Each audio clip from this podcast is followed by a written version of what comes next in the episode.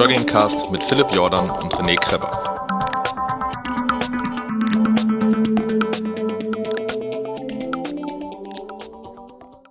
Herzlich willkommen beim Fat Boys Run Podcast. Ich bin René, ich bin solo unterwegs, aber ich bin nicht hundertprozentig solo unterwegs, denn ich habe einen sehr spannenden Gast da. Ich habe nicht nur einen sehr spannenden Gast da, ich habe auch einen der schnellsten Gäste Deutschlands da.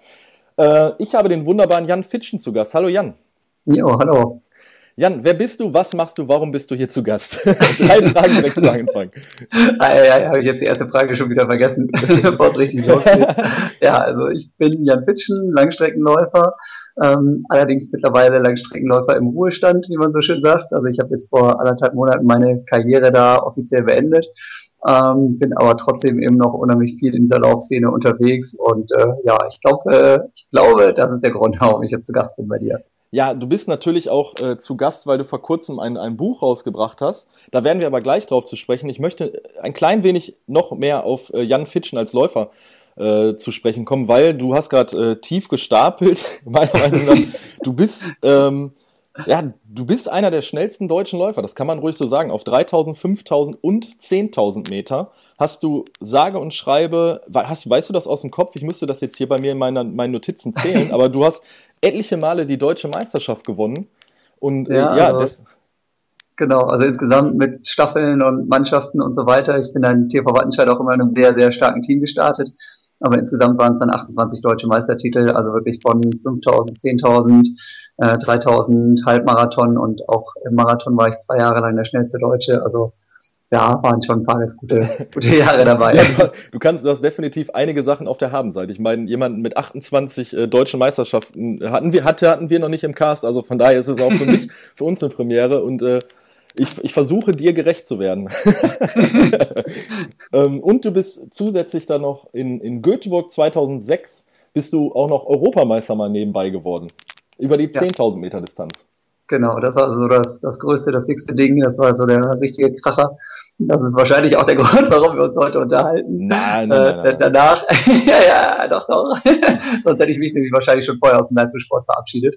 Aber nee, durch das Ding ähm, bin ich wirklich zum, zum Profisportler geworden und äh, durch das Ding konnte ich das eben auch noch so viele Jahre nach diesem Titel halt noch machen. Ja, und äh, da kam eben dann wirklich eins zum anderen nach diesem großen Rennen. Was ist deine Königsdisziplin gewesen? Was bist du am, am eigentlich in, zu deiner aktiven Zeit? Also du hast jetzt im äh, äh Oktober 2015 deinen Karriereaus ähm, bekannt gegeben. Du bist aber noch den, den, den Frankfurt-Marathon als Staffel gelaufen für die Deutsche Flüchtlingshilfe, wenn ich mich nicht recht irre. Das habe ich äh, verfolgt. Ein äh, Stückchen aber, davon nur, also nicht den ganzen. Ja, ihr seid als Staffel angetreten. ne? Ja, ja, genau. Da waren, glaube ich, noch die, äh, Moki war, glaube ich, noch mit dabei.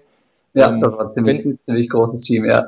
Wenn ich mich nicht irre, war, glaube ich, auch Mickey Krause mit irgendwie in einem Team. Der ist ja auch äh, Marathoni, das traut man ihm eigentlich gar nicht zu. Also da waren ein paar prominente Läufer äh, dabei und auch ein paar äh, aus, dem, aus dem Showbiz, die da für die Deutsche Flüchtlingshilfe gelaufen sind. Was ich auch noch sehr schön fand, ähm, da habe ich dich auch nochmal im Fernsehen gesehen, ähm, wie du deine, deine, nochmal deine Karriere ausbegründet hast. Äh, aber um nochmal auf meine Frage zurückzukommen, ich schweife etwas aus. ähm, was, war, was war zu deiner aktiven Zeit so deine Königsdisziplin, wo du gesagt hast, hier fühle ich mich zu Hause, das ist so mein Ding? Also du bist 3000, 5000 und 10.000 Meter gelaufen. Ja, genau. Und zum Schluss eben ja auch noch wirklich noch Marathon. Von daher ist gar nicht so einfach. Also am erfolgreichsten war ich definitiv über 10.000 Meter. Ähm, die vergleichsweise stärkste Zeit habe ich aber über 5.000 Meter stehen. Und auch der Marathon zum Schluss, der noch so ein bisschen ein Bonus war so am Ende der Karriere, der hat mir auch sehr, sehr viel Spaß gemacht. Also ich würde mal sagen, mein, mein Herz hängt am meisten an dieser 10.000, weil einfach dieser Titel so das, das aller, allergrößte war. Ähm, aber auch dieser Marathon zum Schluss, ne, dann ja eben in Frankfurt in die Festhalle einlaufen, auch in Düsseldorf durch die Gegend fetzen oder eben in Berlin dann irgendwann durchs Brandenburger Tor. Also auch das sind Sachen, die man einfach nie wieder vergisst und die auch ich garantiert nie wieder vergessen werde.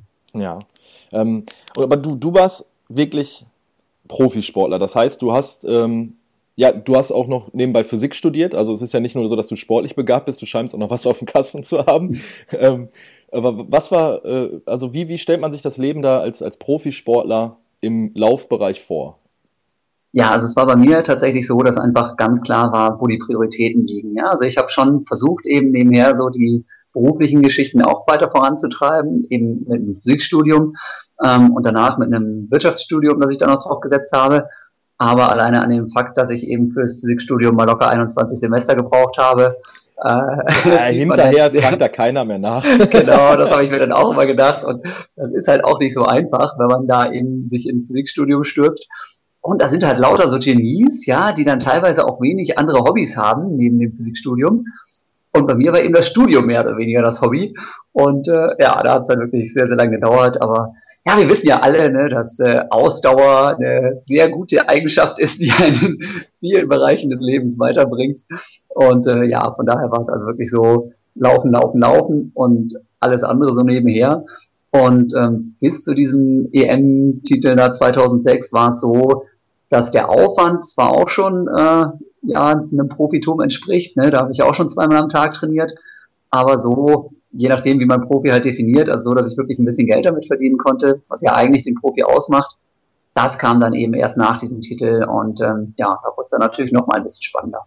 Aber da warst du ja, du warst ja schon lange Jahre unterwegs. Du hast äh, 2001 hast du über, bist du über 5000 Meter bist du äh, äh, deutscher Meister geworden und du bist 2006 in Göteborg dann Europameister geworden. Und danach kam dann erst das, das Profitum, also wirklich, dass du sagen konntest, ähm, ja, ich, ich widme mich jetzt 100% dem Laufen. Also ja, das, genau. Das ist eine also, relativ lange Zeitspanne, finde ich jetzt. Ja, wie gesagt, das ist immer so ein bisschen die Frage, wie man dieses Profitum halt definiert. Ne? Also ich sage halt gerne, naja, vorher und nachher, also vor diesem Titel und nach diesem Titel, hat sich letzten Endes nicht so viel am Training und am Aufwand äh, geändert. Ja, auch um, um deutscher Meister zu werden über eine Langstrecke muss man sehr, sehr viel und sehr hart trainieren. Aber was sich eben entscheidend verändert hat, war einfach halt das Einkommen. Ne? Und normalerweise heißt ja Profi, ich verdiene wirklich mein Geld mit dem Sport. Vorher war es halt so ein Taschengeld, das ich verdient habe als deutscher Meister. Ne? So habe ich von der Hand in den Mund gelebt und meine größten Sponsoren waren halt meine Eltern. Und nach diesem Titel war es eben so, dass wirklich dann auch äh, ja einige Partner dann dazu kamen und man dann wirklich auch gut davon leben konnte und auch sagen konnte, okay, ich lege halt auch mal was zur Seite für irgendwelche Verletzungszeiten und sowas, ja, was ja auch immer mal wieder vorkommt. Ja. Von daher, also ja, ja, das war eigentlich so der größte Unterschied. Ich hatte, ich hatte die, die, die, die, Diskussion, ähm, ich schweife jetzt auch ein bisschen ab, aber es passt gerade wunderbar in die Thematik. Ich hatte die Diskussion letztens mit meinem Podcast-Partner Philipp, dass wir äh, uns auch nochmal darüber unterhalten haben, äh, wie so die finanziellen Strukturen im äh, Profilaufsport, sagen wir mal, sind. Und er, er sagte, also seine Meinung war, er findet es eigentlich ganz schön, dass die Preisgelder nicht so wahnsinnig hoch dotiert sind auf, aufgrund dessen, sonst wär, wird noch viel mehr gedopt und viel mehr Wettbewerbsverzerrung wäre da. Ähm, wobei ich, ich der, den Standpunkt vertrete, dass ich sage, jemand, der äh, professionell läuft, professionell Triathlon macht oder irgendeine andere Leichtathletik-Sportart, sollte ja nicht annähernd so viel verdienen, wie, wie sagen wir mal ein Profifußballspieler oder Unsummen wie in Amerika für die Basketballspieler bezahlt wird. Aber trotzdem, ich finde, die Entlohnung passt in keinster Weise zum Verhältnis zu eurem Trainingsaufwand, den ihr betreibt als Profisportler. Also äh, gerade wenn man noch in dein Buch blickt, wenn man sieht, wie, wie viel Aufwand dahinter steckt und ähm, dass, dass dann die Leute nur, ich sag mal, einen kleinen, äh, trotzdem einen guten Betrag gewinnen, aber trotzdem davon nicht das ganze Leben lang ähm, zehren können, finde ich, finde ich ein bisschen, bisschen schade. Also, aber, also. ich auch. ja, aber wie siehst du denn das? Also, ver, ver, also verstehst die Diskussion, die wir innerhalb des letzten Podcasts hatten, war, dass Philipp gesagt hat, er hätte ein Problem damit, weil er dann denkt, da wäre viel mehr Doping, wie zum Beispiel im Radsport es der Fall ist, also bei der Tour de France. Ja. Äh, da sind ja die Preisgelder auch wesentlich höher als, sagen wir mal, beim Berlin-Marathon. Ja, ja.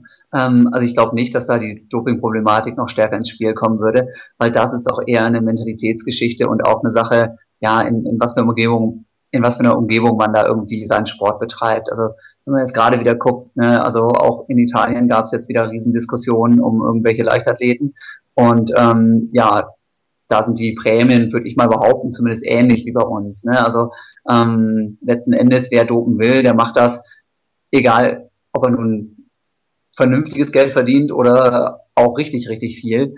Ähm, also ich glaube, das wäre nicht der, nicht der Riesenunterschied. Ähm, von daher, also aus meiner Sicht spricht nichts dagegen, dass man auch mit dem Lauf ein bisschen mehr Geld verdienen okay. kann. Aber ich möchte mich nicht beschweren, weil also bei mir hat es wirklich sehr, sehr gut funktioniert. Ähm, das ist nur halt immer so ein bisschen, naja, the winner takes it all. Ähm, wenn man so ein großes Ding mal gewinnt, dann ist es toll und wunderbar. Aber wenn ich jetzt in Göteborg, also bei dieser Europameisterschaft, vielleicht nur Vierter geworden wäre, dann hätte ich definitiv ja, ein, zwei Jahre nach dem Rennen eben sagen müssen, so jetzt mal einen, in Anführungsstrichen vernünftigen Job. Und ähm, also gerade so für die zweite und dritte Reihe, da ist es schon echt ein knallhartes Geschäft. Und das vergisst man halt dann immer schnell, ne? Weil, also auch um bei einer deutschen Meisterschaft Fünfter, Sechster, Siebter werden zu wollen, ja, also wenn, wenn man da landen möchte, auch dafür muss man zweimal am Tag trainieren, auch dafür muss man seinen ja, beruflichen Werdegang einfach aufschieben und kann nicht voll durchstarten in der, in der Ausbildung oder eben im Job. Ähm, da ist es viel komplizierter als bei denen, die jetzt schon relativ weit vorne stehen. Ne? Also mhm. klar, bei mir, ich hätte auch nichts dagegen, wenn ich irgendwie äh, jetzt wirklich in Rente gehen könnte. Aber ähm, also ich beschwere mich beim besten Willen nicht, ne? sondern ich bin sehr, sehr froh, äh, dass das so gut funktioniert hat. Und letzten Endes, ja, es ist ja auch bei den meisten nicht so, dass sie das jetzt machen, um Geld zu verdienen. Ne? Und wenn man dann sagt, hey, man macht hier was, was einem richtig, richtig viel Spaß macht, wo man einfach was Tolles erleben kann, dann ist das auch in Ordnung mit der Finanzierung, die dabei rumkommt. Ja, okay. Also du, äh, du sagst einfach schon, du, du bist schon immer deinen Lebtag so gerne gelaufen, dass im Endeffekt der, der on top, also quasi die, die Kirsche auf dem, auf dem Sahnehaufen ist dann, dass, dass man dann irgendwann sagt, okay, ich werde jetzt Profi, ich werde dafür genau. entlohnt, äh, ich muss mir meine, meine Laufschuhe nicht zusammenkaufen, sondern ich kriege die von meinen Sponsoren und die Reisen, genau. die ich machen muss für die Trainingslager und so weiter, die Kosten werden von, werden von meinen Sponsoren dann getragen. Also ja, okay, ich verstehe das. Ähm, aber es war, weil, trotzdem hat es mich jetzt äh, spontan interessiert, einfach weil wir jetzt ja. da schon, schon öfters mal drüber gesprochen haben. Und mhm. ich ist, für mich ist es immer so, ich sehe das immer aus Sicht eines Läufers, der zum Beispiel glühender Fu Fußballfan ist. Ne? Und äh, ja, ja. dann passt, das passt für mich irgendwie nie in ein Verhältnis. Aber nein, ich, ich verstehe das, was du sagst. Ähm, und das soll jetzt auch gar nicht das Thema sein, nur das fiel mir jetzt gerade ein. Ja, so, es Thema. Ist, es ist halt so, ja, ist halt so man, man, man wird halt nicht immer nach, wirklich nach Leistung bezahlt. Äh. Ich glaube schon, dass die meisten Langstreckenläufer äh, mindestens genauso viel leisten wie die äh, hochprofessionellen Fußballspieler. Aber ja, es ist halt auch einfach eine Frage dessen, was in der Gesellschaft so gerade abgeht. Und es gucken halt leider immer noch mehr Leute Fußballspieler als Marathonläufer. Ich kann es ja. nicht verstehen, aber es ist so. Es ist, es, ich werde im Freundeskreis da immer sehr doof für äh, beäugt, wenn ich sage, ich habe mir sonntags einen Wecker gestellt um 8 Uhr, um den Berlin-Marathon zu gucken oder um ja, wie, wie ja. zuletzt äh, Frankfurt zu laufen. Also wir waren, wir hatten äh, Freunde zu Besuch aus Norddeutschland und da habe ich gesagt, ich muss mal eben kurz den Rechner anmachen im Stream. Beim HR läuft der Frankfurt-Marathon. Und dann sind wir zu meinen Schwiegereltern gefahren und dann bin ich zu meinem Schwiegervater. Ich sage, mach mal bitte den Rechner an. Ich möchte noch eben kurz gucken, ob der Ahne das jetzt schafft. Ja, und das, ja. ist, das, war dann für mich ein ähnlich großes Highlight wie ein DFB-Pokalfinale als Beispiel. Ne? Ja. ja aber äh, ja, es ist halt schwierig, ähm, da den Laufsport richtig zu vermarkten. Aber vielleicht sind wir da auf einem guten Weg. In Amerika nimmt es ja jetzt auch so ein bisschen so Züge an. Das ist auch übrigens Thema deines Buchs, Wahnsinnsüberleitung. Da kommen wir nämlich jetzt drauf zu sprechen. yeah. ähm, ja, du hast ein Buch geschrieben, das ähm, ich lesen durfte. Ähm, mit dem Titel Wunderläuferland Kenia, was ich jetzt gerade in meinen Händen halte.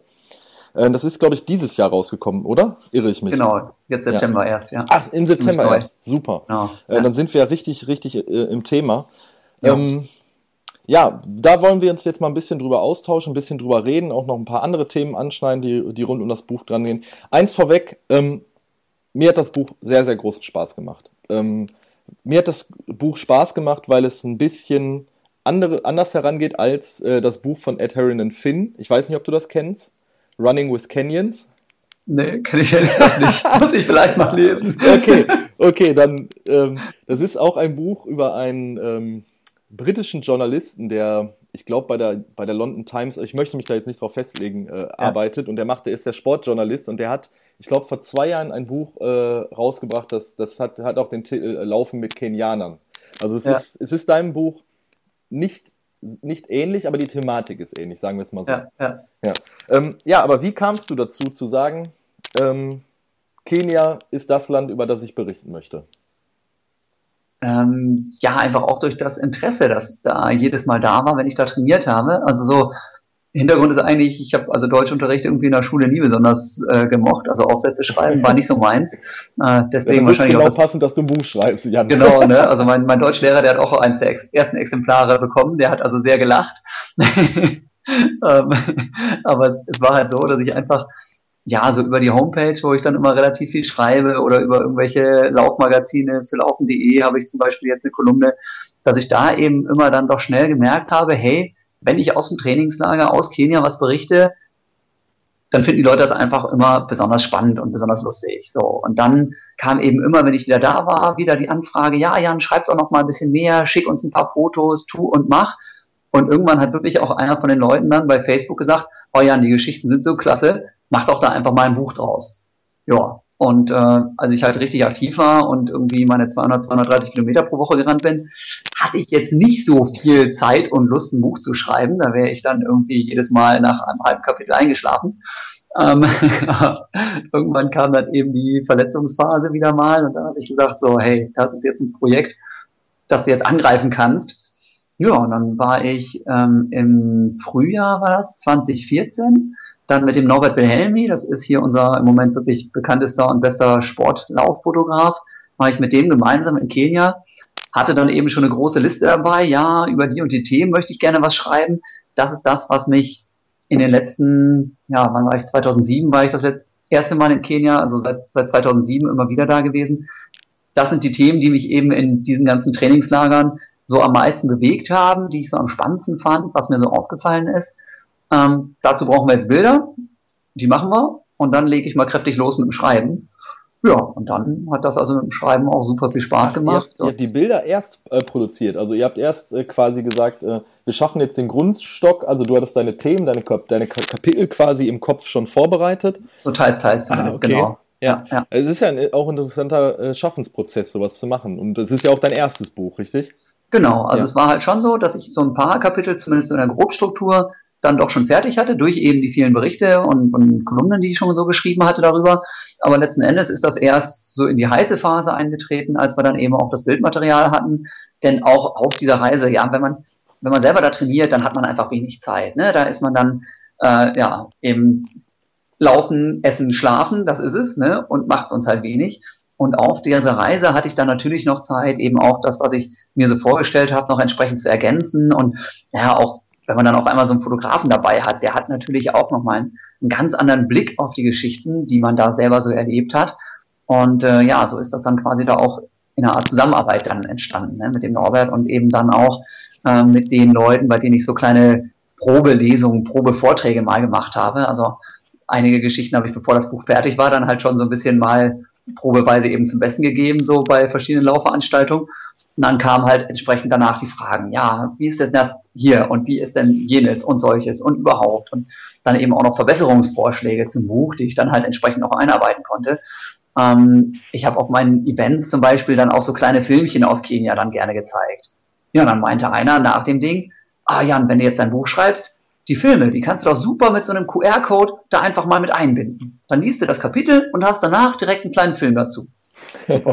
Gesagt, getan, ne? Habe ich mit eingebaut. Perfekt. Also es war wirklich eine Zusammenarbeit mit ganz vielen Leuten, die einfach immer wieder ihre Ideen haben einfließen lassen.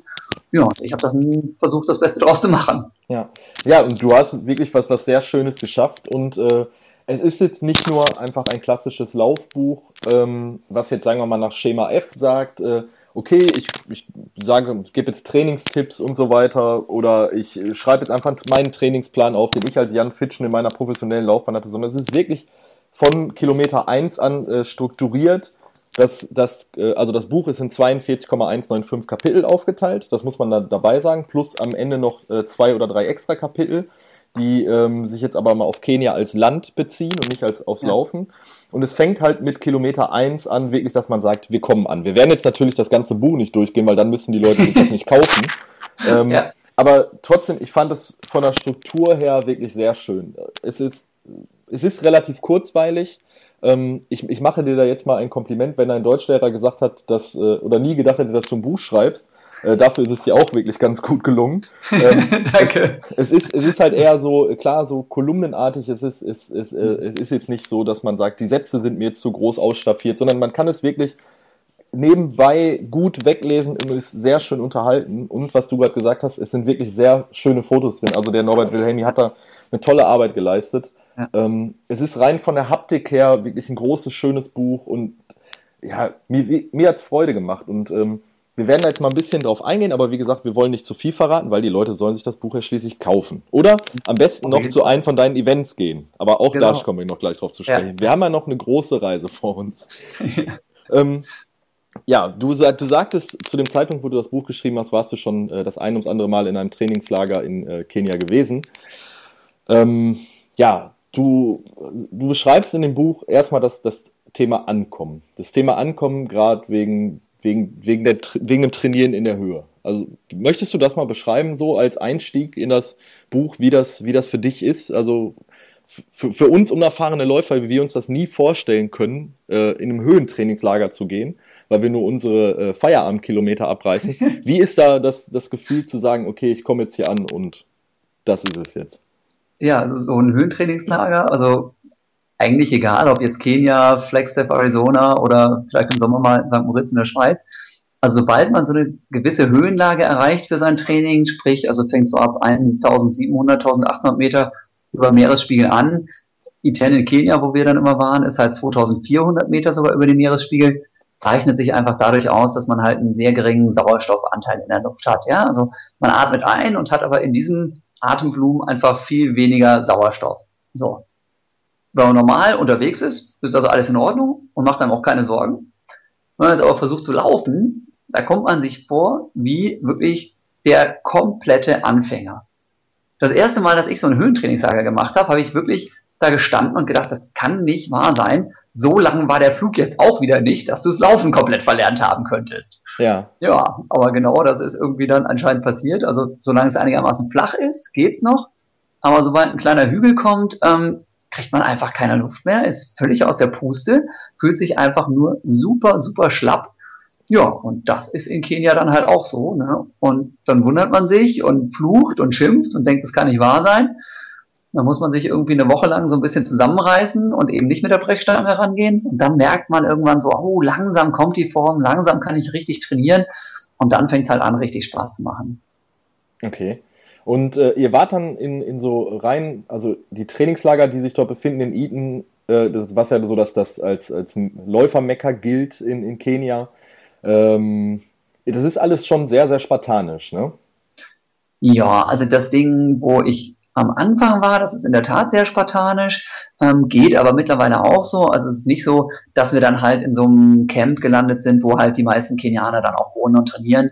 Denn da ist es doch dann so ein bisschen, ja, sag ich mal, schwierig mit hygienischen Bedingungen. Ne? Also wenn das Wasser halt aus einem Brunnen vor der Tür kommt, kann man sich vorstellen, hält unser Magen nicht so gut aus. Ja. Ne? Das heißt, das, was wir da machen, ist für kenianische Verhältnisse eine reine Luxusunterkunft. Ähm, für unsere Verhältnisse aber immer noch so, ja, okay. Ne? Also ähm, wir haben so ein bisschen auch verschiedene Unterkünfte gemacht, ge gehabt. Ähm, dieses ähm, Camp von der Lorna Kiplagat, das ist eine sehr, sehr bekannte ehemals kenianische, mittlerweile holländische Läuferin, ähm, die da so ein eben Camp halt eröffnet hat. Das ist immer noch ziemlich einfach mittlerweile auch deutlich komfortabler, als es da 2007 nochmal, als ich das erste Mal da war. Ähm, und zum Schluss sind wir aber meistens ins Carrier View gegangen. Ähm, das ist schon, muss ich sagen, also hat sehr leckeres Essen und auch die Zimmer und so weiter sind in Ordnung. Ähm, da hat man dann zu zweit zumindest seine eigene Dusche. Also es ist jetzt nicht so, dass man da irgendwie in irgendwelchen Pritschen auf dem Fußboden schläft, aber na klar, ein anderer, äh, anderer Luxus als jetzt irgendwo in Amerika oder in, in der Schweiz. Ähm, zumal eben auch drumherum einfach nicht viel ist. Ne? Also äh, abends da mal ins Kino gehen oder mal in eine Kneipe, eher nicht so. Ne? Das ist halt ein Kaff dann irgendwo im Nirgendwo. Ja, ja, weil die, weil die Leute sich sollen ja, also die Leute sollen sich ja da aufs Laufen äh, konzentrieren. Ne? Mhm. Und äh, ja. Ja, und du sagtest das auch gerade äh, da, wo die, die äh, Unterkünfte, wo die Kenianer dann sind. Ähm, es ist dann auch wirklich so, dass man sich vorstellen kann, dass da eine unheimliche große Anzahl an wahnsinnig guten und talentierten Läufern auf einem kleinen Flecken Erde ist. Definitiv. Also das, was da für eine Leistungsdichte herrscht, gerade in diesem Iten und es gibt noch mehrere so äh, Dörfer, sage ich mal, wo, wo so viele Athleten zusammenhocken. Ähm, das ist wirklich unbegreiflich. Ne? Also man, man kommt da hin und traut seinen Augen nicht. Ähm, also morgens um sieben stehen da schon wirklich an der, an der Straße unheimlich viele Sportler, die da irgendwie Gymnastik machen, weil sie eben ihren ersten Trainingslauf gerade schon hinter sich haben. Und ähm, ja, wenn man sich dann da mal so einer Gruppe anschließt, ne, dann hat man ruckzuck irgendwie 100, 120 Athleten um sich rum und, und glaubt wirklich, man wäre irgendwie auf einer, in einer anderen Welt gelandet, ne? weil alle super dünn, super drahtig, ne, genauso irgendwie wie so man, man sich so einen verrückten Spitzenläufer vorstellt. Und dann geht's halt richtig zur Sache. Ne? Mhm. Ja.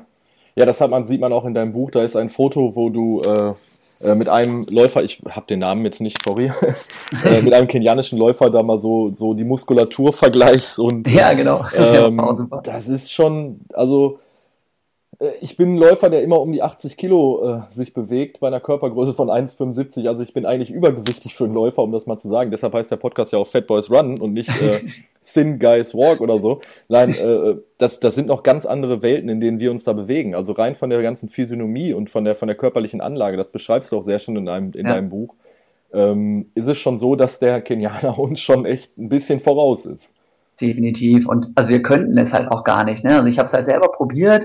Ne? Na klar, Laufen geht auch irgendwie übers Gewicht. Also mein Wettkampfgewicht war so zu besten Zeiten. Jetzt habe ich halt durch die Pause auch schon ein bisschen zugelegt. Aber da hatte ich halt bei 1,76 hatte ich so 61 Kilo. Ja, ja da wirst du ja wirklich ja. mit so einem Gewicht in Deutschland schon manches Mal so ein bisschen kritisch angeguckt. Ne? Und die Leute denken so, ach, gib dem Jungen doch mal was zu essen. Ne? Wenn die mich dann beim Essen gesehen haben, haben sie einen Schreck bekommen, weil ich wirklich gefuttert habe wie ein Scheunendrescher. Also ja. Wahnsinn. Ne? Aber ich habe dann auch mal probiert, über weniger Fette, weniger Kohlenhydrate noch mal ein bisschen, ja, zumindest mal, sag ich mal, 60 Kilo irgendwie anzukratzen. Ging aber nicht. Ne? Mhm. Dann ruckzuck Erkältung, kraftlos, keine Chance. Also diesen Muskelbau und diese, ja, unheimliche Leichtigkeit, die die da mit sich rumschleppen, das kannst du, glaube ich, mit dem, was uns angeboren ist, einfach überhaupt nicht kopieren. Keine Chance. Ja. Ja, plus, äh, dass, dass äh, die Ernährung, die die äh, Kenianer ja noch nicht mal so wichtig nehmen. Also es ist ja gerade bei uns, äh, du sagst gerade, äh, Kolumnen, Runners World, äh, Laufen.de, irgendwelche Foren, in denen man sich bewegt oder äh, irgendwelche schlauen Podcasts, die einem was über Ernährung erzählen. Wir sind ja nicht anders. Ähm, aber in Kenia spielt das auch gar nicht so die Rolle, dass, dass die Leute sagen, wir haben jetzt... Ähm, einen strikten Ernährungsplan mit so und so viel Kohlenhydraten, die wir zunehmen müssen und wir ernähren uns jetzt nur noch alles vegan, sondern es ist eher, das ist über dieses äh, Ugali-Läuf, was du auch beschreibst in dem Buch, nicht wahr?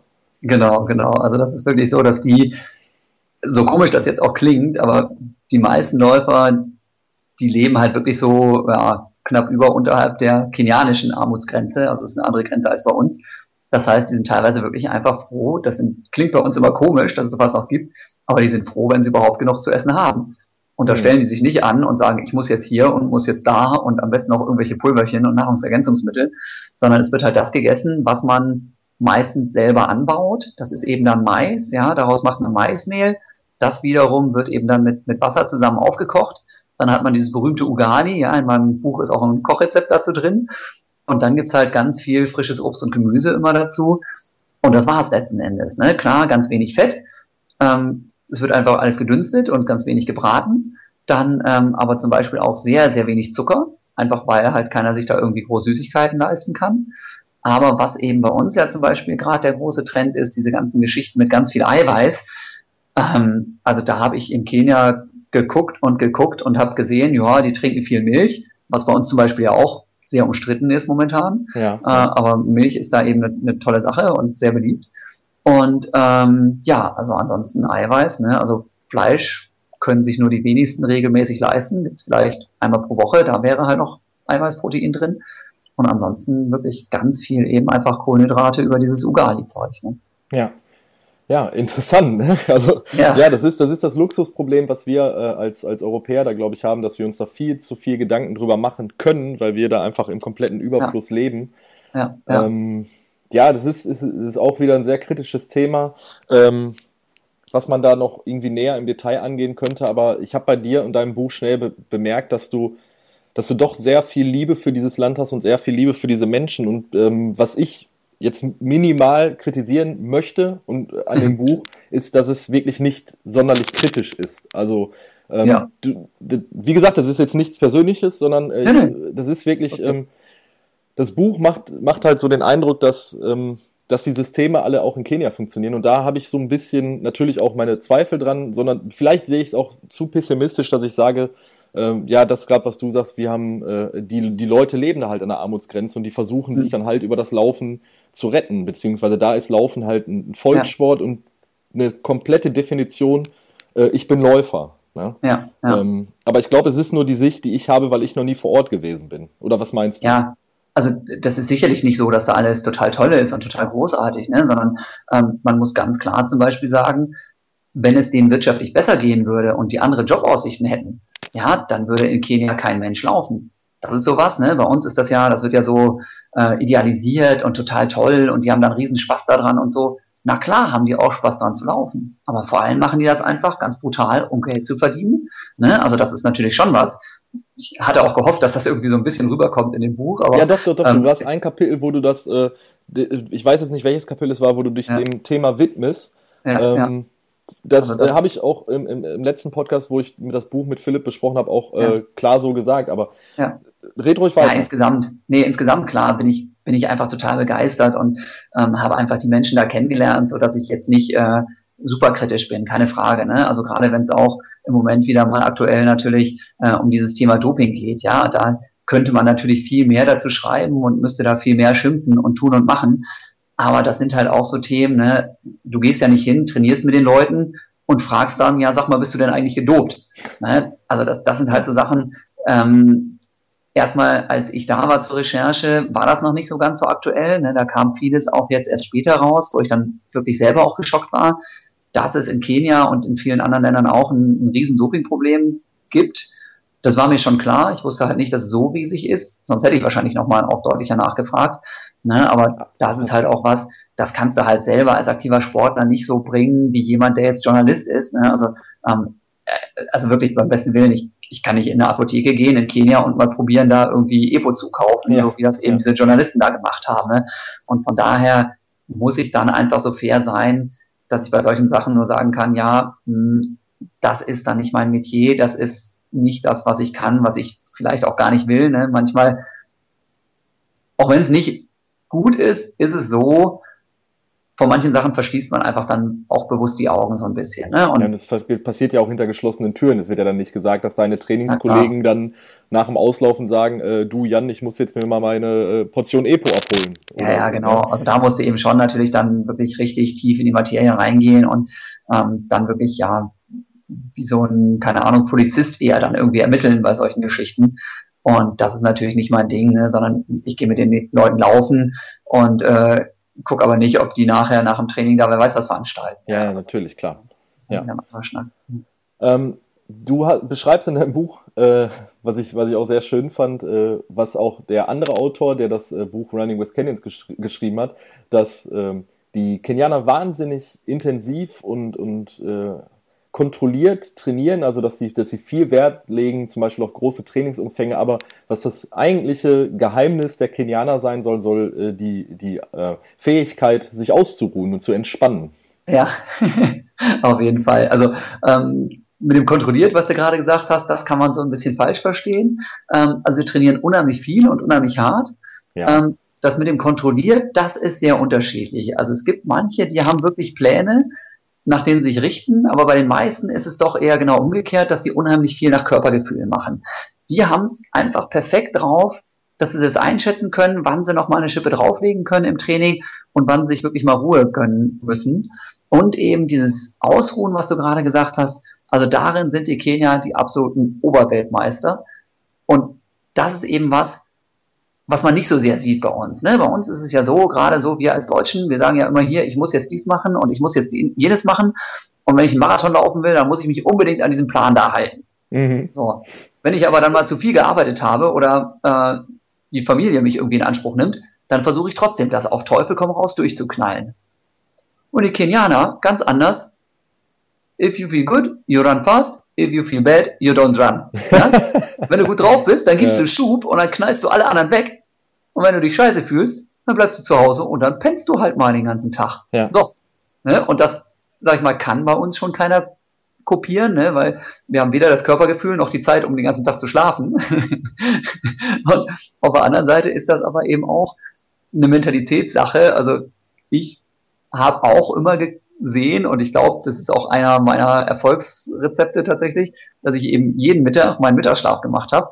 Hm. Das geht halt nur, wenn du, naja, das Studium halt ein bisschen in die Länge ziehst. Ja, ja, ja, Aber ähm, ja, also das ist natürlich bei allem, was körperlich unheimlich anstrengend ist, wenn du ganz vorne in die Spitze willst, sind diese Pausen teilweise wichtiger als das eigentliche Training. Ne? Ja.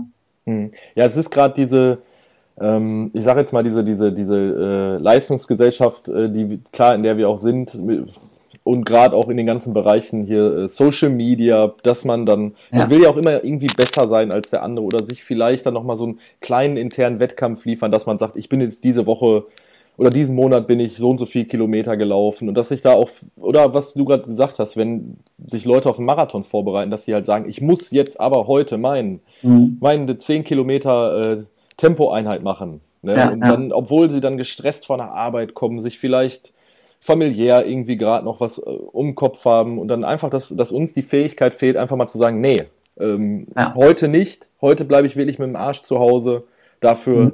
gebe ich, gebe ich morgen doppelt Gas oder wenn ich mich besser Ja. fühle.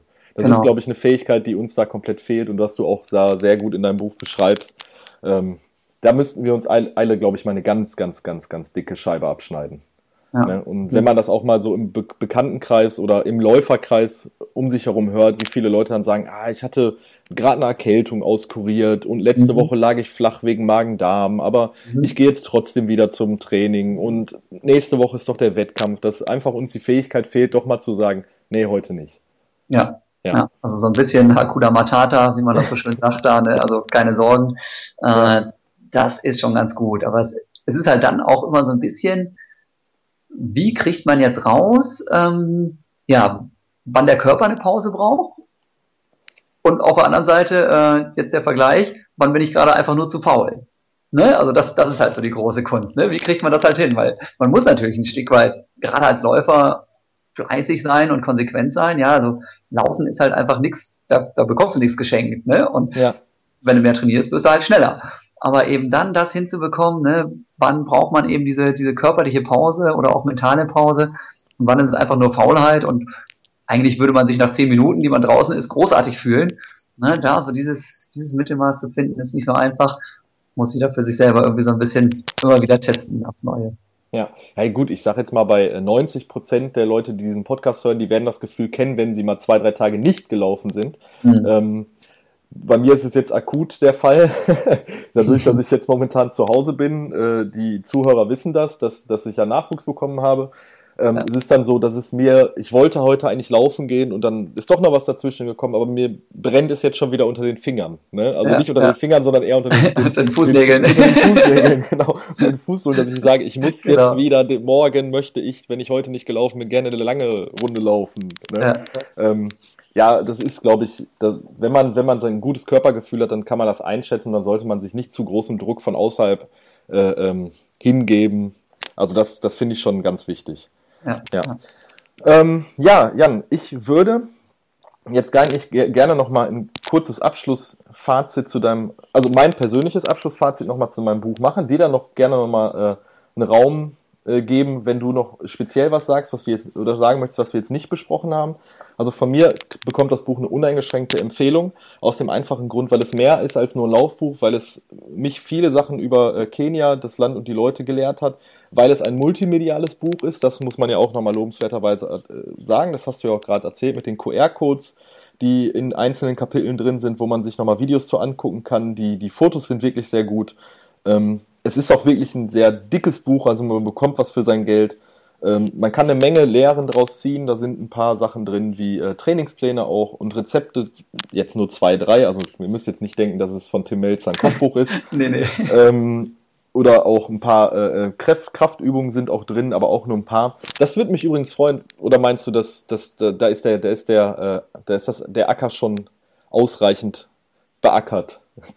Oder möchtest du noch ein anderes Buch rausbringen und da vielleicht noch mal ein paar Tipps aus deinem Profileben bringen? Kann man dir was mal, kann man sowas aus dir herausquetschen? Arbeitest du an einem zweiten Buch, Jan?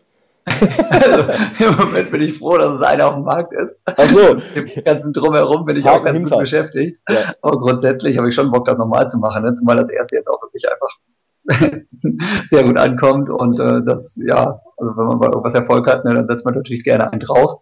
Ähm, also ich kann mir schon vorstellen, da nochmal was zu machen, aber erstmal war das wirklich so die, die Traumvorstellung, ich wollte genau dieses Ding machen, mit ein paar Tipps drin, aber eigentlich in erster Linie einfach was, was die Leute so zum, zum Lachen und was einfach Freude bereitet. Ähm, das hat super funktioniert und jetzt gucken wir mal, ob das nächste Ding dann vielleicht auch eher nochmal ein Fachbuch ist mit wirklich noch mehr Anleitungsmaterial drin. Mal schauen. Ja, man muss ja auch nicht direkt mit dem ersten Schuss sein ganzes alles verfeuern ne? und alles raushauen. Also du hast noch einiges, einiges in der Hinterhand, ich höre das schon raus und ich glaube, da wird auch noch was kommen. Ähm, jetzt gibst du zusätzlich zu deinem Buch, ähm, reist du momentan durch die, durch die Republik, aber ich glaube leider, du hast schon fast alle Termine für dieses Jahr sind schon gewesen. Oder? Hast du dieses Jahr noch Termine? Ja, einen habe ich noch. Also am 21.12. bin ich in Osnabrück. Das ist so meine Stadt, wo ich auch aufgewachsen bin. Da ah, ein Heimspiel. Genau, Heimspiel kurz vor Weihnachten. Ja, da kann man die Freunde, Verwandten, Bekannten noch einladen und guck mal, der Jan. Genau. genau. Was ist aus dem kleinen Menschen geworden? Ja. Warum tut er jetzt auf einmal durch Kenia und schreibt irgendwelche Bücher? Hast du deinen Deutschlehrer nee. eingeladen? Zu, zu Habe ich auch, ja. Ja. ja, also ich glaube, das, das wird richtig gut. Und dann starte ich aber im nächsten Jahr auch nochmal weiter durch. Also da habe ich schon so zwei, drei Sachen, die ich auf jeden Fall machen werde. Habe noch einige Anfragen dazu. Da bin ich gerade dabei, das so ein bisschen zu koordinieren. Also ich möchte wirklich im nächsten Jahr dann mit dem Wohnmobil durch die ganze Republik reisen und äh, dann eben dieses Kenia-Event dann machen. Also die Leute quasi eben auch diese virtuelle Reise nach Kenia dann entführen, ja, die genauso begeistern, wie ich das mit dem Buch auch probiere. Und ähm, ja, also bisher kommen die Dinger sehr gut an. Also ich hatte jetzt schon dieses Jahr, oh, ich glaube sieben Stück waren das schon, sieben Veranstaltungen und das war echt toll, das Feedback, das ich da so gekriegt habe. Die Leute waren richtig happy. Ähm, von daher ja, das mache ich weiter, das ist gut. Du, du, was, was bietest du oder warum sollten die Leute zu diesen Events kommen? Was bietet ein Jan Fitschen Kenia Event mehr als nur das Buch? Außer dass die Leute dich anfassen können und sich die Bücher signieren lassen können. Warum sollten sie äh, zu, den, zu diesen Events kommen? Was macht diese Events besonders? Also ich habe auch, muss ich fairerweise sagen, es verfolgt bei dir auf der, auf ja. der Facebook-Seite, dass äh, du wahnsinnig guten äh, gute Bewertungen und Kommentare von den Leuten bekommen hast, die auf den Veranstaltungen waren. Also irgendwas muss das ja an sich haben. Aber was ist es denn, Jan? Ja, ähm, also erstmal ist, glaube ich, die Art und Weise, mit der ich so erzähle und die, die Leute mitnehme, die ist irgendwie ziemlich packend und die Leute haben wirklich das Gefühl, dass sie eben mit dabei sind. Ich sage gerne so am Anfang, hey, ähm, wir machen hier keine Lesung, sondern wir fahren jetzt gemeinsam ins Trainingslager nach Kenia und dann rennen wir eben zusammen über diese roten Staubpisten. Und das funktioniert super, ne? Also mit ein paar Filmchen, mit Fotos, mit viel Erzählen. Also ich erzähle viel mehr, als dass ich vorlese. Ähm, weil ich nicht so schnell und so gut lesen kann, wie ich erzähle. und äh, das kommt halt super an. Und dann habe ich noch so ein paar Specials mit drin, ne, die das Ganze wirklich zu einem richtigen Kenia-Erlebnis machen. Aber da möchte ich nicht zu viel erzählen, sonst ist auch so ein bisschen die Spannung weg. Aber da sind so ein paar Highlights, die die Leute wirklich richtig packen dann auch. Und ja, je nachdem, wie das dann vor Ort auch ist. Ne? Manchmal machen wir dann zum Beispiel auch ein gemeinsames Training nochmal vorher oder auch danach sind wir dann schon mal laufen gegangen. Also es ist wirklich eine richtige ja, Erlebnisreise, die da gemeinsam mit mir dann angetreten wird. Ah, das mit dem, mit dem Laufen, das finde ich ja sehr cool. Also das, das äh, also die Information hatte ich doch am Rande, glaube ich, mitbekommen, aber glaube ich gar nicht so registriert. Das ist ja noch, noch super, wenn man dann noch mit, äh, mit einem der prominentesten deutschen Läufer auch noch mal eben kurz eine Runde drehen kann. Also ich hatte Anfang des Jahres das Vergnügen, äh, mit dem äh, Dieter Baumann eine Runde zu laufen, ah, cool, ja. äh, weil er auch ein Event bei mir in der Heimatstadt in Wesel hatte, äh, wo er seine, ähm, er macht ja so ein bisschen Kabarett. Ja, ähm, genau.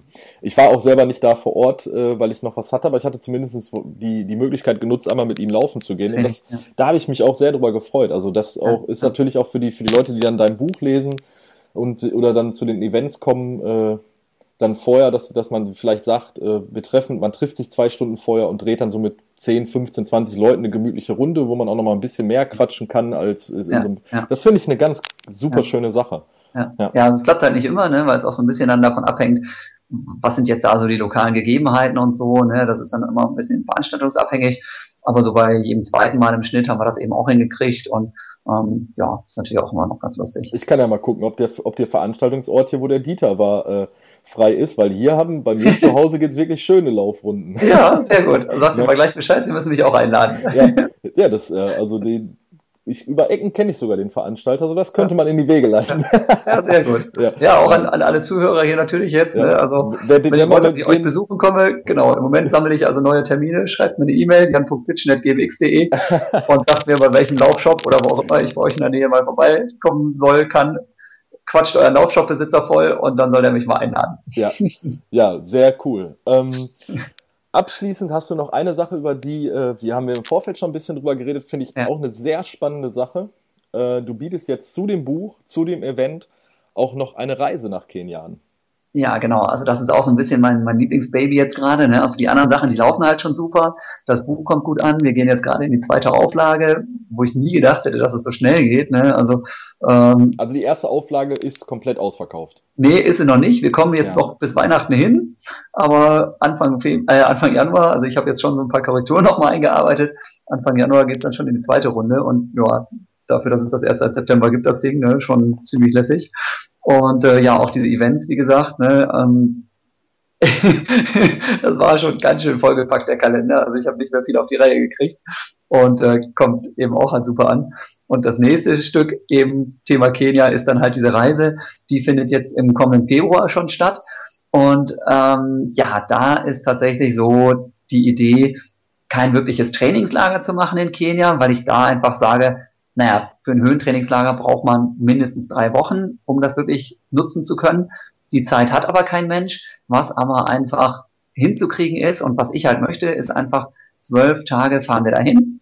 Wir machen eine Safari als Höhenanpassung, also wirklich Kenia live mit Löwen, mit Giraffen, mit Zebras, mit allem, teilweise sogar mit dem Fahrrad fahren wir durch, durch so einen Nationalpark, da gibt's dann keine Löwen, also keine Angst.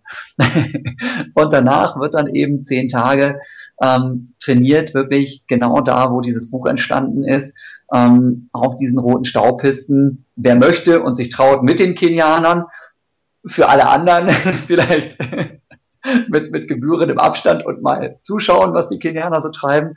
Und äh, ja, ich glaube, das, das wird ein Riesending. Ähm, sehr exklusiv, weil ich gesagt habe, ich möchte es halt perfekt machen. Ne? Ich nehme den Norbert Wilhelmi, unseren Fotograf, nochmal mit, so dass alle Leute, die da mitfahren, dann eben von sich selber diese Lauffotos bekommen, dann eben im Reisepreis inklusive. Ja, sonst gibt nicht nur ein tolles Erlebnis, sondern eben auch die perfekte Erinnerung an dieses Erlebnis mit eben Profi-Aufnahmen. Also jeder kriegt sein, sein eigenes professionelles Fotoshooting mitten in Kenia. Ähm, ja, und dann eben diese Safari-Tage und alles. Äh, also schon ein ziemlich cooles Paket und eben maximale Gruppengröße 15 Leute, so dass ich auch dann jeden betreuen kann. Hab noch eine Co-Trainer, habe ich auch noch mit dabei. Also wenn jemand jetzt sagt, oh nee, äh, traue ich mir nicht so richtig, weil ich laufe ja nicht so schnell wie der Jan. Also schnell wie ich läuft hoffentlich keiner da. Und auch wenn man wirklich nur, sage ich mal, 10 Kilometer am Stück sollte man schaffen. Aber es muss kein, kein Marathon oder sonst was Programm sein, das man da absolviert. Ähm, durch diesen Co-Trainer und durch mich und eben die Leute vor Ort werden wir also jeden da auch seiner Leistungsfähigkeit entsprechend dann da coachen können. Und da freue ich mich einfach tierisch drauf, ähm, einfach weil es mir Spaß macht, mit anderen Leuten durch die Gegend zu rennen. Und naja, in Kenia halt ganz besonders. Ne? Ja. Aber also das ist wirklich so, dass, dass du sagen könntest, äh, du nimmst jetzt, sagen wir mal, eine Trainingsgruppe sechs, sechs Minuten auf den Kilometer, vier Minuten auf den Kilometer und die Leute, die ballern wollen, die, äh, die laufen da mit dir über. Also genau, das würdest so du dann schon sagen, das bietest du den Leuten ja. Auf jeden Fall. Also äh, vier Minuten da oben, ja, glaube ich, finden wir ganz wenige in Deutschland, ja. aber, aber wir machen genau das, ne? wirklich verschiedene Geschwindigkeitsgruppen, auch verschiedene Trainingseinheiten. Ne? Das ist halt mal ein regeneratives Läufchen, mal ein gesteigerter Dauerlauf. Wir werden aber zum Beispiel auch mal auf die Bahn gehen und ein Intervalltraining machen. Ähm, natürlich dann eben ah, ganz stark. piano, so dass ja. es jeder klappt, ne? Aber eben halt, das, das soll nicht so, sag ich mal, wir gehen ab und zu mal ein bisschen joggen, sondern ich zeige den Leuten an die Leistungsfähigkeit angepasst schon eben, was man so als Profi trainiert und sagt dann so, und im kleineren Rahmen probieren wir das jetzt halt einfach mal. Ne? Und wer dann sagt, okay, zweimal am Tag ist mir zu viel, der macht dann halt nur eine Einheit mit, dann gibt's ein alternatives Programm dazu, wo man eben dann Land und Leute einfach nochmal kennenlernt ne? und wirklich mal mit einem Kenianer zusammen Ugali kocht. Ja, und so machen wir da eben das super Erlebnis draus. Und äh, also ich sag mal so, die meisten Leute träumen davon, einmal vielleicht im Leben New York Marathon zu laufen. Das Ding wird mindestens genauso beeindruckend. Ich glaube sogar noch viel, viel besser. Ja, ich finde das ein super spannendes Ding. Also auch als wir da schon drüber das erste Mal telefoniert hatten und du davon erzählt hast. Mhm. Äh, ich finde also für, für, für einen Läufer, ja klar, New York ist ein großes Ding, glaube ich, aber sowas mal ja. mitzumachen, einfach mal so ein Trainingslager äh, dann auch wirklich über zehn Tage und dann mit jemandem, der so eine Wahnsinnsexpertise hat wie du und dann, du wirst ja auch einen ähnlich guten Co-Trainer dabei haben, jo. plus Fotograf, plus da die Kenianer vor Ort, die dann das ganze Team. Wie viel, du hast gesagt exklusiv, wie viele Leute äh, reisen mit dir? Also maximal 15 Leute, ähm, also wirklich eine ganz kleine Gruppe, so hm. dass wir dann eben auch alle vernünftig betreuen können Und im Moment haben wir noch nicht so viele Anmeldungen und es findet jetzt im Februar schon statt. Ein paar haben wir ja, aber sind noch nicht so super viele. Im Februar also ist das schon. Wahrscheinlich, genau, jetzt schon im Februar. Es ja, wird ja. auch echt eng. Ne? Ähm, von daher, wahrscheinlich wird man sogar noch besser betreut. Ähm, wo, wo kann man sich da, da für, für, wenn man, wenn wir jetzt Zuhörer haben, die sagen, okay, äh, ich habe im Februar noch nichts, noch nichts vor und äh, ich möchte das gerne machen, wo kann man sich da anmelden? Wie nimmt man da Kon Kontakt zu dir, deinem Team auf? Äh, wie kann man das buchen? Erzähl da mal ein bisschen was. Also je mehr Infos, desto besser, dann, denn dann finden die Leute. Also ich werde es nachher auch in, in die Show Notes äh, noch schreiben. Also du, ja. äh, das besprechen wir gleich noch im Nachgang. Aber ähm, wo, wo kann man das jetzt finden? Ähm, also es wird statt vom 2. bis 14.2. jetzt nächstes Jahr, also 2. bis 14. Februar. Ähm, Veranstalter ist Lernidee Erlebnisreisen. Also wer auf lernidee.de geht, ähm, der findet also, wenn er dann mal guckt nach Jan Fitschen, da gibt es so eine Suchmaske auch wieder, findet er die Reise. Ansonsten auf meiner Homepage www.janfitschen.de gibt es auch was dazu, auch zu dem Buch, zu dem Event und zu dem, was ich sonst noch so schreibe. Ähm, ja, und im Zweifelsfall auch da, wer es ganz genau wissen möchte, der kann mir auch gern persönlich einfach eine E-Mail schreiben, jan.bitchen.gmx.de und äh, dann baller ich den mit, mit den Infos zu der Reise ja. zu. Genau, ja. also das funktioniert und ja, sonst schreibst du es auf jeden Fall auf deine Seite noch.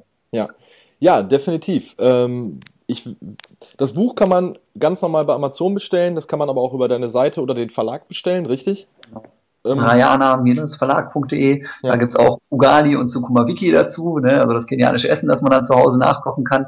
Ich sage immer gerne, Leute, überlegt euch mal gut vor eurem nächsten Wettkampf, bevor ihr da wieder so eine Pasta-Party macht. Wer läuft schneller? Italiener oder Kenianer? Und dann überlegt euch, was ihr heute Abend kochen solltet. Hast du noch einen kenianischen Tipp für ein Energy Gel als, als Alternative? Da, nein, das, das ist, wir haben uns da mal äh, länger drüber unterhalten, weil äh, Philipp jetzt auch ein bisschen auf vegane Ernährung umgestiegen ist. Oder ja, schon seit ja. längerem, äh, seit Mitte des Jahres. Und äh, gerade diese, diese Energy Gels, wie man sie jetzt kennt von Powerbar oder Gu oder wie die ganzen großen Hersteller heißen. Ja, Gibt's, Gibt es dazu eine Alternative von den Kenianern, wo man sagt, das kann man selber machen, das ist der, das bringt dir Power? Ist, hast du noch einen Geheimtipp für uns? Also das ist tatsächlich wieder so dieses, äh, ich habe, glaube ich, noch nie einen Kenianer gesehen, der sich irgendwie Energiegel reinhaut oder sonst was. Also da kann man nur sagen, trainiere so hart, dass du das nicht brauchst. Das wäre die kenianische Philosophie. Ach du Scheiße. Ja, also an mir ist Hopfen und Malz verloren gegangen. das denke ich aber auch immer, wenn ich in Kenia rumturne, du. Da wird man sehr schnell eingenordet. Ja. Okay, Jan, hast du noch irgendwas? Möchtest, hast du noch was auf dem Herzen? Möchtest du noch über irgendetwas reden? Über äh, was möchte ich noch so reden? Ach ja, sonst, falls wir Zuhörer aus Berlin haben, ja. ähm, das wäre natürlich auch noch ganz cool. Also, wie gesagt, ich bin ja jetzt als Läufer quasi zurückgetreten. Und dieses Kenia-Projekt, das ist so eins von meinen Dingern. Ich bin aber unter anderem eben auch als Trainer im Einsatz und zwar in Berlin beim Nike Plus Run Club. Das ist äh, so eine sehr coole Laufveranstaltung, die Nike eben da initiiert hat. Da kann man sich kostenlos anmelden und äh, dann entsprechend da mit mir oder unseren anderen Trainern, die da vor Ort sind, dann laufen gehen. Ähm, also falls hier Berliner zuhören, Leute, Nike Plus Run Club, einfach mal googeln und anmelden. Ich bin nicht jeden Tag da, ne? wie gesagt, ich bin auch viel in Sachen Kenia unterwegs, aber das ist eine sehr, sehr coole Veranstaltung da, komplett kostenlos und sehr gute Stimmung. Also okay. das ist auch nochmal so eine. Wie, wie oft findet das statt? Das findet fünfmal pro Woche statt. Oh, also wir haben auch da, genau, wir haben da also auch alle verschiedenen Einheiten. Anfängertraining ist immer montags, nennt sich Ready, Set, Go Run. Dienstags, das nennt sich Home Run. Das ist im Prinzip der klassische Dauerlauf, aber auch wieder fünf verschiedene Geschwindigkeitsgruppen, verschiedene Streckenlängen. Jede Gruppe wird mit zwei Co-Trainern dann jeweils begleitet, mit Musik, mit allem Zip und Zap. Mittwochs gibt's einen Hit and Run, High Intensity Training und Laufen, wo eben auch dieses Jahr als Läufer ist eben Laufen manchmal zu wenig. Du brauchst auch gezieltes Krafttraining. Das machen wir dann mittwochs. Da laufen wir und machen Krafttraining dazu. Und donnerstags ist eigentlich so meine Lieblingseinheit, der sogenannte Speedrun. Da gehen wir dann tatsächlich mit der ganzen Bande, teilweise 60 Leute, gehen wir dann auf den Sportplatz und machen dann Intervalle. So. Und das klingt halt auch wieder wild, aber es ist auch da so, ne, wir haben also wirklich eine Gruppe, die vorne, die sind schon ziemlich ambitioniert, da sind ein paar dabei, die laufen auch einen ganz guten Marathon. Ich glaube, der schnellste ist knapp unter drei Stunden. Aber wir haben eben auch die Gruppe dabei, Sexy Pace, ja, also die etwas entspanntere Gruppe. Da wird dann halt relativ ruhig gelaufen, ne? aber auch die machen Intervalle, die für sie gut sind, auch wenn die gerade erst seit zwei Monaten angefangen haben mit dem Laufen, die kommen trotzdem mit.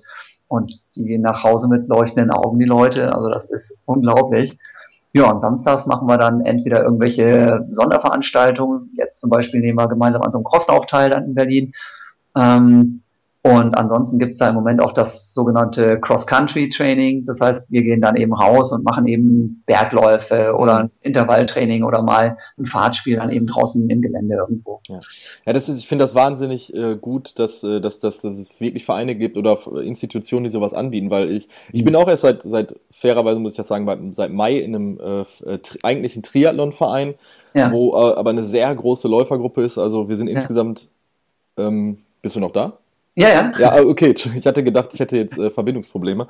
Und da ja, machen wir dann halt auch regelmäßig so Sachen wie, äh, dass wir in, in den Halden am Ruhrgebiet äh, mhm. äh, Bergläufe machen oder ja. Crossläufe oder äh, wir haben letztens eine ganz interessante Einheit gemacht, dass wir zehn Kilometer gelaufen sind, mussten vorne weg, vorweg unsere Zielzeit durchgeben und mussten dann unsere Uhren abgeben beim Start. Ah, geil. Und? Ähm, Wie weit lag's daneben? Äh, eine Minute zwanzig. Zu schnell, Boah. natürlich. Aber das ist verdammt gut. Ja, der, so ein Tempogefühl haben echt nur wenige. Der beste Läufer bei uns aus dem Verein, der äh, lag acht Sekunden. Und das Sch schlechteste war sechs Minuten von seiner vorgegebenen zehn Kilometer Zeit entfernt. Ja, ja. Also es war wirklich, das sind so Sachen, die, die man eigentlich nur in einem Verein macht, weil ähm, genau. habe ich jetzt so erfahren, ja, ähm, weil diese, dieses Training alleine ist, ist auch schön und mache ich mhm. natürlich auch im Hauptteil, mhm. weil äh, ja. klar, Vereinstraining findet nicht jeden Tag statt bei mir.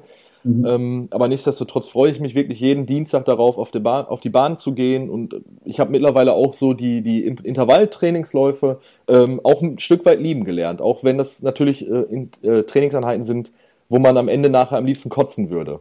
ja. Also, das ist echt so, ne? Aber ja. trotzdem, gerade dadurch, dass es dann halt so hart ist, ne, bei ja. eben Intervallen, dadurch ist man halt nachher auch besonders stolz auf sich. Ne? Also wenn du erstmal so ein gewisses Level hast, am Anfang ist es ja so, wenn du anfängst, ne, dann ist der erste 10 Kilometer Lauf, den du schaffst in deinem Leben, der ist ja, der ist ja gigantisch, ja, ja der ist ja so, da bist du ja stolz wie Oscar. Ja. Und irgendwann brauchst du dann einfach halt mehr davon, ne? Dann ist halt der 10 da nichts Besonderes mehr dann musst du dich halt auch mal durch so ein Intervalltraining durch, durchquälen. Und wenn das halt mit anderen machst, dann geht das halt viel besser. Ne? Alleine, ja, boah, ätzend, zäh, hm, oh, hast zehn Leute, die dich mitreißen, super. Ja, ja, und wenn man dann, also bei uns ist es so, dass wir beim Bahntraining im, zu besten Zeiten, jetzt im Sommer, waren wir wirklich auf 25, 30 Leute, die sich da ja. jeden Dienstag zusammengefunden haben. Dann hat man halt immer seine Tempings, Tempogruppen, wo man sagen ja. kann, okay, laufen wir jetzt 5 Minuten, 4,45, 4,30 Ne? Ja. Äh, wir haben dann auch Leute dabei, die deutlich unter vier Minuten laufen. Da kann ich mich dann natürlich nicht dran messen. Aber das ist auch dann, da hat man dann auch ein Ziel, wo man darauf hinausarbeiten kann. Und das ist immer wieder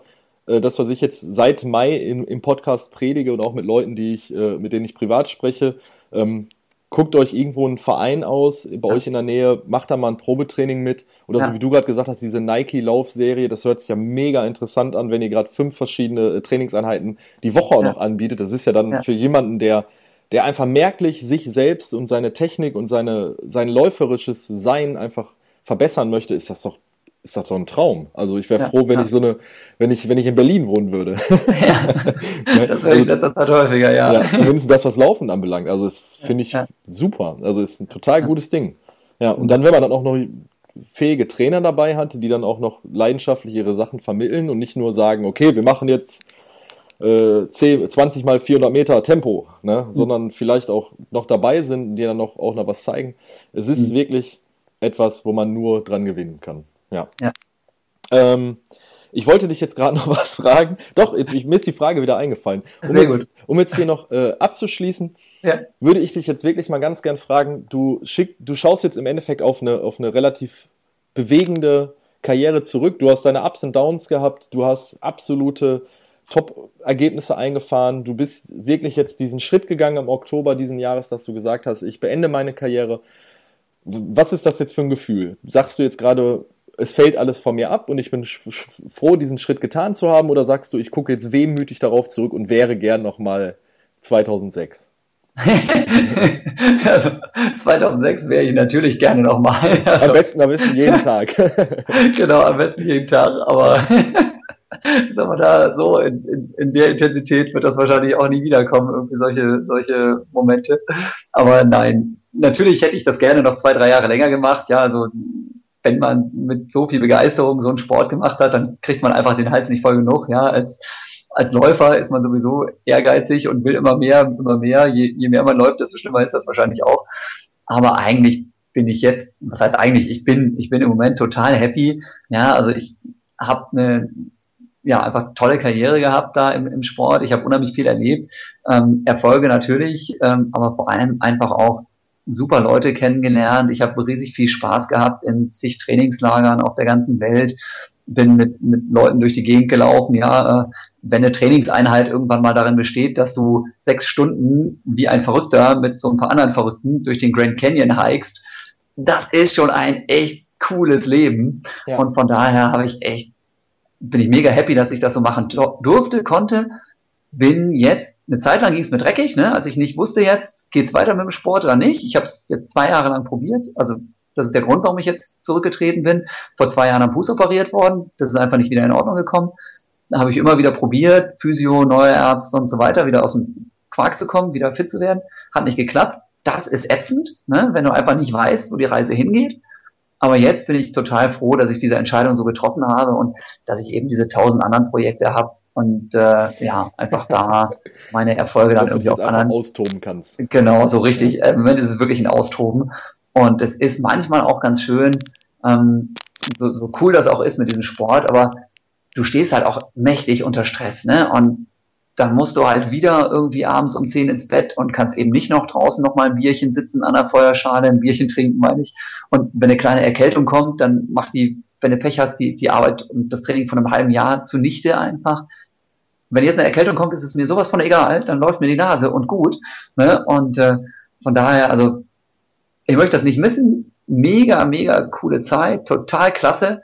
Ähm, aber ich bin auch sehr froh und einfach happy mit dem, was jetzt gerade abgeht und freue mich darauf, was noch kommt. Ja, dass du dir einfach mal gemütlich ein Bier aufmachen kannst. Ganz genau. das ist doch ein schönes, so schönes, schönes, Schlusswort. Ja, Jan, es hat mir wirklich einen große, großen Spaß gemacht, äh, mit dir jetzt hier doch noch, denn wir sind schon über eine Stunde beschäftigt, also es, äh, die Zeit ist jetzt auch dahin geflogen. Es ist wirklich sehr interessant, was du alles machst. Äh, ich ich sag's nochmal jetzt zum dritten oder vierten Mal, kauft euch das Buch. Es ist wirklich, es, ist, es lohnt sich sehr, es macht großen Spaß. Wenn ein Event äh, ansteht, guckt auf Jans äh, Webseite, dort werden die Termine bekannt gegeben. Ähm, die äh, äh sollte jemand wirklich Interesse an der Reise haben, dann äh, kann er dich kontaktieren, beziehungsweise bei uns nachher auf der Webseite werden auch die entsprechenden Links zu finden sein. Ähm, und wenn jemand wirklich Fragen hat, dann soll er dir einfach eine Mail schreiben, oder? So machen wir das. Ja. ja. Okay. Kann sein, dass es länger dauert mit dem Beantworten. Manchmal viele Mails. Nach dem Interview mit dir jetzt ganz ja. besonders viele. hoffentlich, hoffentlich. Irgendwann läuft's. Ja. ja.